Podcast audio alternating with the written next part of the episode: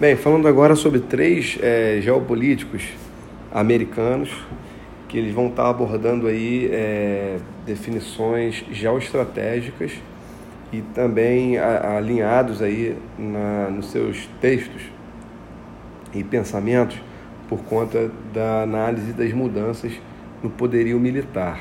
Tá? Os três tiveram um papel é, importante na, na, no governo americano Tá? São eles William Perry, Henry Kissinger e o, o Brzezinski, né? o Brzezinski. Né? O Perry foi secretário de defesa dos Estados Unidos, o Kissinger foi secretário, o Kissinger e o Brzezinski foram foram secretários de Estado da, da, da americana, tá? O Perry, ele em 96 foi o ápice da, da sua popularidade num artigo que ele publicou. Nesse artigo ele dizia que a guerra militar mudou.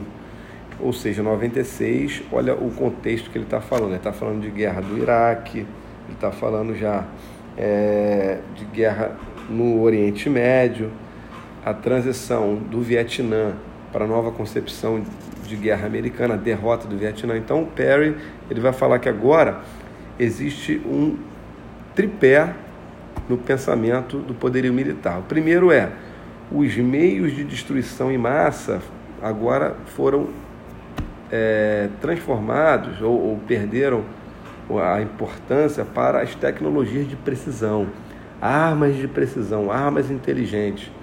Não mais dar foco nos meios de destruição em massa, bomba atômica, essas coisas.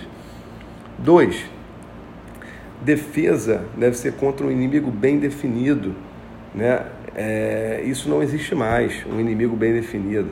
Existem possíveis ameaças, grupos terroristas, crises inesperadas, conflitos é, é, por diversos fatores religiosos, étnicos, tá?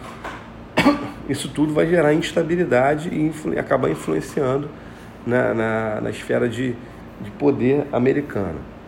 E três, a concepção de soldado. O soldado tem que ser profissional, engajamento voluntário, profissionais altamente capacitados. Tá? Então, esses três é, elementos aí na, nos pensamentos de Perry. Ou seja, meio de destruição em massa deve ser trocado por armas de precisão, tecnologia. Outra, inimigo bem definido não existe mais, possíveis ameaças, grupos terroristas, crises inesperadas. E terceiro, soldado. Soldado tem que ser profissional. Né? É, e aí vai abordar também o papel das informações no século XXI, na guerra do século XXI, o efeito CNN, a ideologia da comunicação, né? também chamada assim pelos franceses. Redes de TV, imagens satélites cobrindo todos os conflitos em todo o mundo, influindo até moldando a opinião pública. A guerra das informações. Hoje, é, existe uma função de combate a, na doutrina militar americana que se chama as operações de informação, de informações, né? Ou seja, seria mais um fronte na disputa militar, né? Passa é, a querer ganhar a disputa na mídia também, enfraquecer o adversário por meio da opinião pública. A mídia é o terceiro protagonista nos conflitos. É, ainda, fa, ainda frágil nos estados autoritários, a mídia ela é fraca nos estados autoritários que controlam os meios de comunicação, porém ela é crucial nas democracias. Bom, Kissinger ele foi é, um secretário de Estado, ao contrário do, do Brzezinski, que era do, do Partido dos Democratas, né? o Kissinger foi dos republicanos. Ele foi ali do início do, do, dos anos 70, no governo Nixon, pegou Vietnã ali, né? Então o Kissinger ele recusa o idealismo, a escola idealista. Ele é realista de carteirinha. Para o Kissinger, o idealismo nas relações internacionais é aquela política externa comandada pelos ideais de democracia, da luta do bem contra o mal. E ele fala que isso aí é tudo lá lá lá. Ou seja, nada mudou, existe um eterno jogo de interesses dos Estados-nação. E ele elabora estratégias é, regionais de segurança para os Estados Unidos. Né? Ele vai atualizando ao longo da, da, do, da, da, sua influência, o Kissinger, o Kissinger vai atualizando isso aí. Ou seja, na década de 70, ele coloca que a estratégia é enfraquecer a Rússia, apoiando a China, porque havia uma, uma bipolaridade é, na, na Eurásia, ali entre Rússia e China comunistas. Tá? Então, na década de 70, né, a, a hora de enfraquecer a Rússia. Na década de 80, o Japão era ameaça em crescimento econômico ali. Índia, Paquistão e Coreia do Norte desenvolvendo é, armamento nuclear, tecnologia nuclear, né, uma política é, doméstica. E na década de 90, ele critica o, o, o idealismo do governo Clinton, o universalismo, tal, tal, tal que, é, abominando as armas nucleares, enquanto aqueles Índia, Paquistão, Coreia do Norte, tudo já estava com arma nuclear e Bill Clinton querendo pô, é, porra, que o mundo é, abolisse tal, tratado de não, prolifera, não, não prolifer, proliferação de armas nucleares, tal, tal, tal né? Então ele, ele diz o seguinte: a política idealista dos direitos humanos não pode ser mantida. Ele chama ela de diplomacia New Age. Diplomacia New Age, ou seja, a diplomacia da nova era. Isso aí é tudo furada. Né? Em suma, ele coloca o seguinte: mas, mas isso não pode ser falado, tem que ser apenas nas atitudes, porque se falar, a gente se queima. Era o que Kissinger falava, né? Ou seja, a fala tem que ser bonita, não pode estar. Tá, é, é, é, tem que falar realmente da não proliferação, mas nós não podemos abrir mão. Tá? Democracia ela é excelente nas questões internas, na política doméstica. Na política externa deve predominar os interesses do Estado. O interesse do Estado é diferente da ética do cidadão norte-americano. Né? Ah, os interesses do Estado devem comandar as relações internacionais. Tá? Essa é a, a realpolitik europeia é, tradicional, ou seja, aquela geopolítica antiga de, de, de é, poderes né, militares, tal, isso aqui.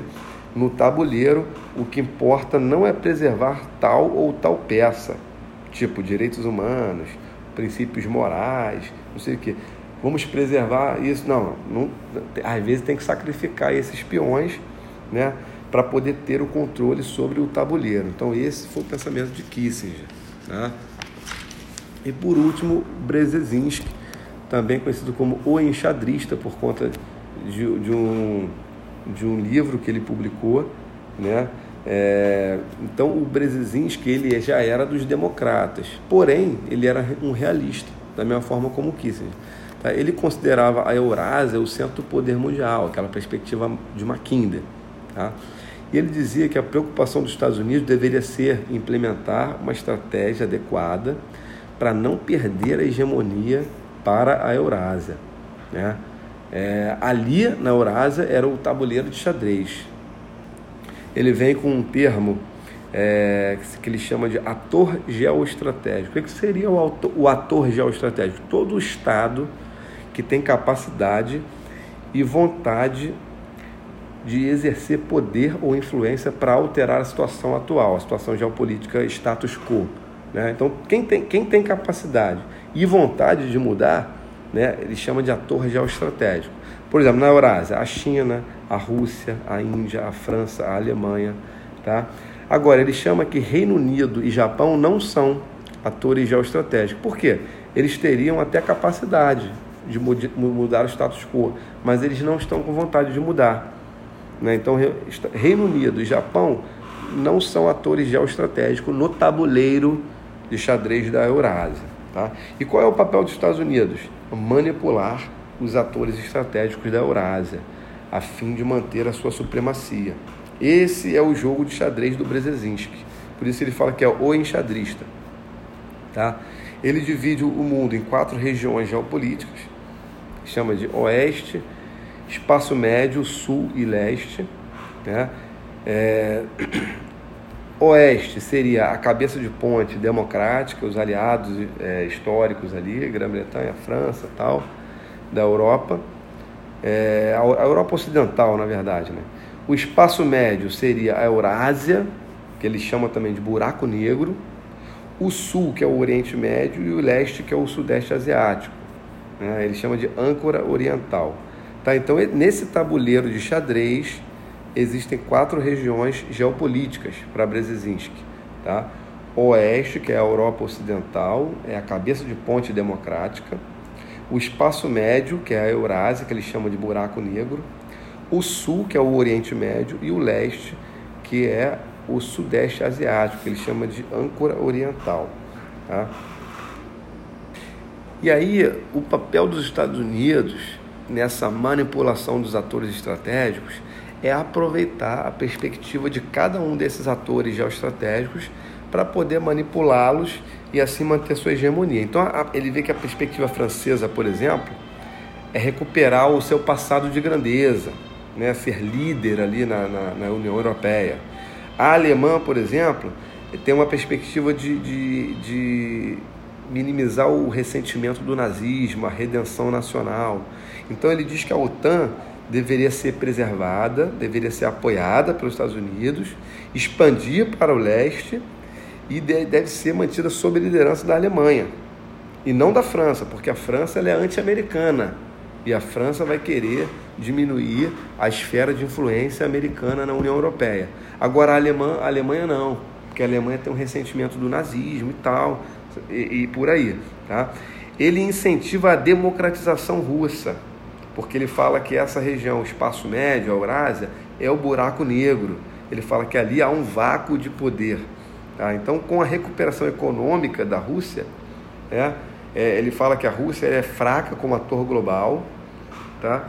e que a Rússia, ela, ela, é, os Estados Unidos tem que é, manipular a Rússia para que ela esqueça a sua ambição imperial né? e ela estabeleça parceiros que seriam Japão, China e Alemanha. Isso fortaleceria o, o, o, a geoestratégia americana, tá? no, no, buraco negro ali, no vácuo de poder da Eurásia.